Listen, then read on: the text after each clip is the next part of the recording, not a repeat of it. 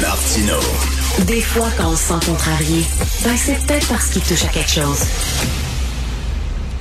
Alors, vous connaissez Paul Brunet, président directeur général du Conseil de la protection des malades. Eh bien, il a porté plainte hier à la SQ pour négligence criminelle envers des personnes âgées décédées dans des conditions épouvantables en CHSLD lors de la première vague de la COVID-19.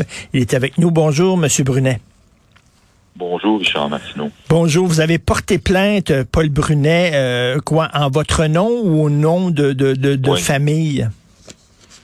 En fait, euh, ça a commencé par le travail que j'étais en train de compléter pour mon témoignage devant euh, la coroner Kamel hier à Québec. Hum. Et au cours des mois, des semaines, je, plus j'avançais, plus je me disais, écoute, il y a quelqu'un qui a dormi sa switch là-dedans.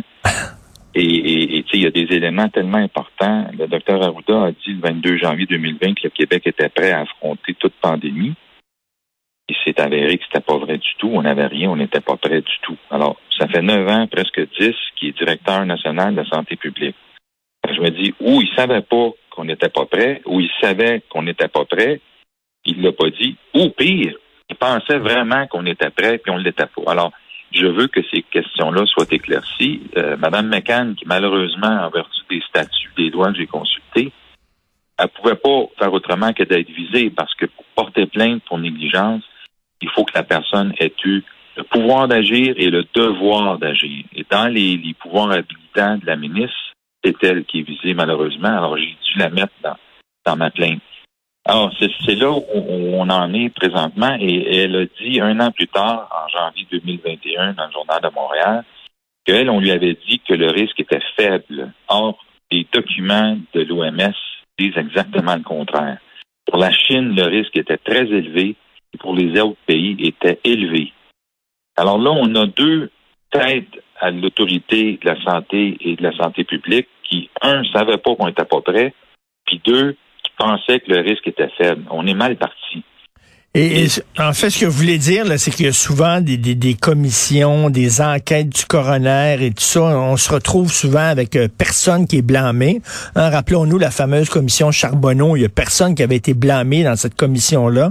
Euh, on dirait qu'il y a personne qui est imputable au Québec. Et vous, vous dites, ben là, ça va faire. Je vais porter plainte contre des individus. Donc, votre plainte, quoi, quoi vise particulièrement Mme McCann et M. Arruda? Elle vise celle et celui qui était à l'autorité que la loi habilite pour avoir le pouvoir d'agir et le devoir d'agir. Je peux pas faire autrement que de viser juste ces personnes-là. Il y a des gens qui m'ont proposé de viser d'autres mondes. J'ai dit non. Comme avocat, je suis obligé de remplir les critères de 219 et suivants du Code criminel qui disent tu peux pas porter plainte pour négligence sauf contre quelqu'un qui avait le pouvoir d'agir et le devoir légal d'agir. C'est le cas de ces deux personnes-là. Alors, il y a des, il y a des éclaircissements qu'on devra hmm. obtenir. La procureure, euh, représentant le procureur général, hier me dit, ouais, mais Maître Brunet, on a isolé les personnes âgées, on a, j'ai dit justement, pas ça que l'OMS disait. Avant d'isoler le monde, d'abord, si tu les isoles sans les tester, tu vas commencer à faire une soupe de monde contaminé. Il faut d'abord, comme l'OMS le disait le 30 janvier, tester les gens tu n'as pas testé les personnes âgées avant le mois de mai, trois mois plus tard. Mais tu as commencé à tester bien portant, mais c'était pas eux autres que tu devais traiter selon la littérature et les nombreux rapports et reportages disponibles dans le, dans le, monde entier. Nous, on a fait une, revue de presse. Est-ce que ça a été fait au ministère? Ça se peut pas que ça ait été fait, M. Martineau. Parce que si ça avait été fait dans les premiers jours, les premières semaines, il aurait dit, il faut agir. D'ailleurs, il y a un rapport interne à la ministre de la Santé au mois de janvier qui disait faites attention, ces personnes âgées qui sont les plus à risque. Ben, ils n'ont rien fait. Oui, ils ont fait quelque chose, M. Martineau. Dans le décret du gouvernement du 13 mars, ils ont décidé d'autoriser les médecins à ne pas voir leurs patients pour les protéger. Ils ont protégé les médecins, ils n'ont rien fait pour les personnes âgées. C'est de là que vient l'exemption des médecins à ne pas avoir à parler et à voir leurs patients mais juste devoir les appeler au téléphone. Mais là, vous savez comment ça fonctionne. Euh, vous avez vu pleuvoir dans votre vie. Vous euh, visez les gens tout en haut de la pyramide, dans ceux qui prenaient des décisions, et euh, on peut imaginer tout de suite facilement leur défense. On savait pas ce qui se passait sur le terrain. On n'était pas au courant. Ben, écoutez, ce qui se passait sur le terrain aurait été différent si on avait pris sérieusement les avertissements de l'OMS. Parce que si on commence à tester les gens dès le début février, comme ça s'est fait en Allemagne, avec le plus bas taux de décès de personnes âgées, on aurait sauvé plein du monde. Et l'autre point que je fais, parce que avant d'expulser des milliers de prochains dents, on a fait un rapport, on a examiné l'impact. Je veux qu'on soit confronté, mais à date, je n'ai pas trouvé rien qui me permette de croire qu'on a examiné en avant l'impact qu'on causait et qui, à mon avis, a créé de nombreux abandons et de nombreuses morts, de nombreux, nombreuses victimes de gens abandonnés, euh, victimes de déshydratation et de mmh. malnutrition. Pas des farces, ça. Parce qu'il y a des gens qui disent pourquoi dans votre plainte, mettons, euh, vous avez pas euh, nommé les, les, les, différents directeurs des CHSLD où il y a eu justement un nombre anormal de décès? Ben, encore une fois, hmm. porter plainte pour négligence, il faut que tu vises celui qui avait le pouvoir et le devoir légal. Les seuls euh, que j'ai pu identifier dans ma plainte, le, DPCP décidera ce qu'il a à faire, s'il fera quelque chose, ce sont le directeur national de la santé publique, qui, qui l'ait pu être, en ce cas c'est M. Ouda, et le ou la ministre de la Santé, ce sont les seuls qui statutairement avaient le devoir d'agir. Mais le, processus que votre plainte va suivre, premièrement, elle doit être, euh, être acceptée. La plainte est jugée acceptable pour euh, est-ce qu'elle a été jugée acceptable par la par la SQ, par le DPCP? C'est quoi le processus une fois qu'on pose une plainte? il y a une enquête policière, n'importe quelle plainte criminelle. Et après ça, selon les conclusions de ce que la police en tirera, est acheminé au directeur des poursuites qui décide, lui, elle, il y aura poursuite. Et rappelons qu'en vertu de 219 du Code criminel, ça peut être une plainte poursuivie au criminel ou par voie sommaire, dépendant de ce que le DPCP peut faire. On appelle ça une infraction mixte au Canada. Alors, ça peut être une infraction sommaire et ça peut être une infraction criminelle qui pourrait être reprochée le DPCP décide de déposer des accusations. Mais j'ai fait un gros travail à la mémoire de toutes ces personnes qui sont mortes, certaines qui ont été des martyrs dans cette ben première ben oui, Tout à fait. Et vous avez reçu, vous, plus d'une centaine de plaintes de familles de résidents. Hein? Effectivement, c'est ce que j'ai dit à la coroner. Des gens qui étaient horrifiés, qui étaient, qui étaient attristés, qui braillaient au téléphone pour me dire, je ne sais pas ce qui est arrivé à mon père, à ma mère, euh, qu'il y a deux semaines, il était bien, puis là, on me dit qu'il est mort, puis qu'il a été incinéré. Et on me dit qu'il est mort de la COVID, mais euh, est-ce qu'il est mort de la COVID? Je peux pas. Il y, a, eu une directive ministérielle de la docteure au du 16 avril qui a dit aux médecins si quelqu'un meurt, là, euh, ou pas, vous faites pas d'autopsie puis vous marquez COVID. C'est ça qui est écrit dans sa directive ministérielle.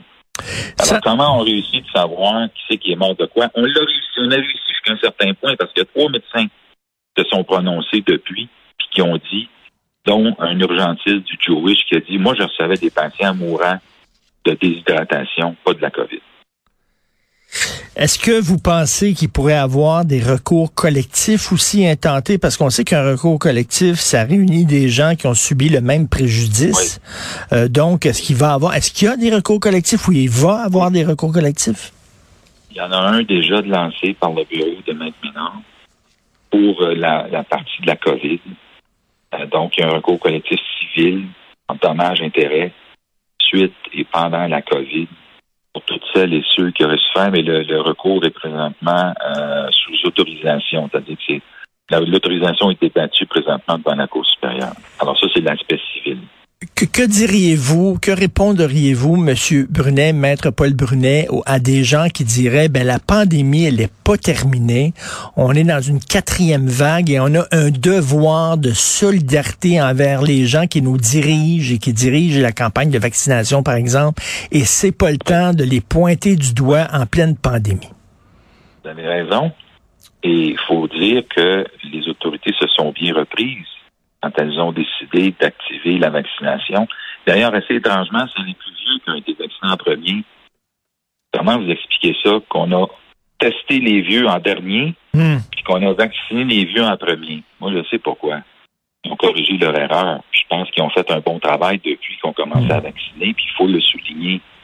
Mais tu sais, two wrongs don't make a right. Il y a du monde qui est mort atrocement dans la première vague, et ne serait-ce qu'à la mémoire de toutes ces personnes-là, à la mémoire de mon frère Claude, qui a Mm. défendu du monde euh, avec le peu de moyens qu'il avait et qu'on a toujours. Je veux que quelqu'un réponde, et, et les autorités nous répondent. Et on avait le droit de demander ça. Trop souvent au Québec, euh, on dit c'est épouvantable et il n'y a personne de blâmé. Il n'y a personne de blâmé. Rappelez-vous le cafouillage de l'autoroute à un moment Ouais. donné en plein hiver, il y a des gens qui sont morts. Il y avait personne de blâmé. Et on dirait tout le temps shit happens, puis c'est la responsabilité de personne. Et là, vous, vous dites non. Non, il y a des gens qui doivent répondre de leurs actes. Oui, c'est ce qu'on demande. Il y a une animatrice de, de, d'un poste de radio que je nommerai pas. Elle dit, ben là, pourquoi vous voulez absolument faire punir des gens? Je dis, madame, je n'ai pas parlé de faire punir. Je veux que les gens répondent. Hmm. Quand on accuse quelqu'un, on lui demande de s'expliquer. Tout le monde a le droit de s'expliquer. Et je veux être confronté sur le fait qu'il y avait une vigie puis que moi, j'étais dans les patates. Je sais pas comment ils vont faire pour faire ça. Je veux qu'on me dise qu'il y avait une grosse étude de quelques jours sur les impacts puis que malgré tout, on a décidé d'expulser les prochains temps. Je veux bien, mais qu'on s'explique. D'ailleurs, la semaine prochaine, euh, Dr Arruda, euh, je pense, est témoin devant Maître Kamel. Fait qu'on va voir quelles questions lui seront posées. Mais moi, je veux qu'on m'explique, et les familles aussi. Pour faire leur deuil, il y en a qui ont dit, moi, je, je veux que des gens s'expliquent sur ce que euh, ils ou elles ont laissé faire ou n'ont pas fait, tout simplement, euh, suite à ces événements-là. Et je pense que j'ai bien documenté les, les faits parce que j'ai vu euh, à peu près rien dans les contre-interrogatoires des cinq ou six avocats qu'il y avait présents hier à, à l'audience. Ben, bien sûr, on va suivre ça. Et en terminant, euh, Marguerite Blais, on le sait, elle est en congé de maladie depuis le 29 octobre dernier pour une durée indéterminée. Elle souffre euh, d'épuisement professionnel, elle a un problème à la jambe et ça a l'air qu'elle ne pourra pas aller témoigner devant la coroner. Vous en pensez quoi?